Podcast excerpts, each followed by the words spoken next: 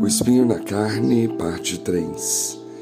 E para que não me exaltasse pela excelência das revelações, foi-me dado um espinho na carne, a saber, um mensageiro de Satanás para me esbofetear, a fim de não me exaltar, acerca do qual três vezes orei ao Senhor para que se desviasse de mim, e disse-me: A minha graça te basta, porque o meu poder se aperfeiçoa na fraqueza. De boa vontade, pois, me gloriarei nas minhas fraquezas para que em mim habite o poder de Cristo. Por isso, sinto prazer nas fraquezas, nas injúrias, nas necessidades, nas perseguições, nas angústias por amor de Cristo. Porque quando estou fraco, então sou forte. Segundo os Coríntios 12, 7 a 10. Muitas pessoas se perguntam o que seria o espinho na carne citado pelo apóstolo Paulo. Qual seria esse sofrimento tão severo comparado a algo encravado e doloroso como um espinho? Apesar de muitas especulações a respeito, a resposta é mais simples do que parece. Podemos refletir para as nossas vidas hoje o que seria o espinho na carne e reconhecer nossas próprias dificuldades. Podemos considerar três possibilidades para o significado do espinho na carne, para o apóstolo Paulo e também para as nossas vidas. A primeira consideração são as perseguições, a segunda, as tentações, e a terceira, que vamos falar agora, é a enfermidade.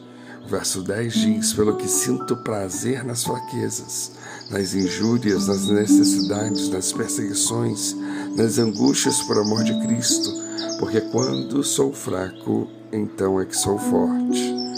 A maioria dos comentaristas bíblicos e estudiosos entende que especificamente nesse texto o apóstolo Paulo se refere a uma doença física que estaria sofrendo, talvez devido ao seu aprisionamento que debilitava muito o seu corpo ou qualquer outro problema de saúde. O que fortalece este argumento é a frase: Sinto prazer nas fraquezas, indicando que não seria então uma pessoa e nem mesmo uma tentação, visto que não poderia ter prazer nessas coisas. Gálatas 4, 13 a 15 nos diz: E vós sabeis que vos preguei o Evangelho a primeira vez por causa de uma enfermidade física. E posto que a minha enfermidade na carne vos foi uma tentação, contudo não me revelastes desprezo nem desgosto, antes me recebestes como um anjo de Deus, como o próprio Cristo Jesus, que é feito, pois, da vossa exultação, pois vou vos dou testemunho de que, se possível fora, teríeis arrancado os próprios olhos para nos dar. Paulo reconhece que passou por problemas de saúde, mesmo sabendo dos princípios de pureza do judaísmo que excluía pessoas com qualquer tipo de doenças. O texto ainda indica que poderia ser um problema nos olhos, ao ponto de as pessoas desejarem lidar os seus olhos. Outro indício dessa doença nos olhos seria que alguém o ajudava a escrever suas cartas, como Timóteo e Silvano e no final da carta ele ensinava de próprio punho, como uma assinatura no final da carta. Quando passamos por problemas de saúde, nos tornamos mais humildes e sensíveis espiritualmente, pois isso também nos fortalece. Como disse o apóstolo Paulo, quando eu sou fraco, então é que sou forte.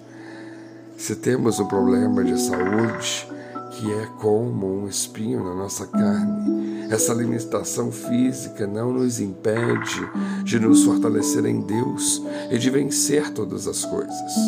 Muitas pessoas com dificuldades físicas conseguem superar e surpreender até mesmo outras pessoas com saúde aparentemente normal, pois é Deus que nos fortalece, é Deus que nos capacita.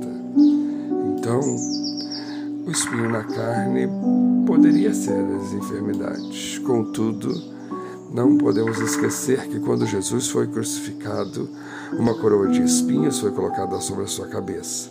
Na verdade, como símbolo de escárnio e também mostrando que estava enfrentando algo que também sofremos, que são os espinhos da carne.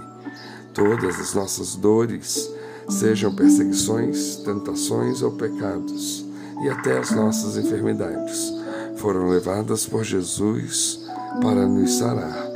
Se tivermos que suportar espinhos da carne, será para que a graça de Deus se revele a nós e nos fortaleçamos cada vez mais em Deus. Que Deus nos abençoe.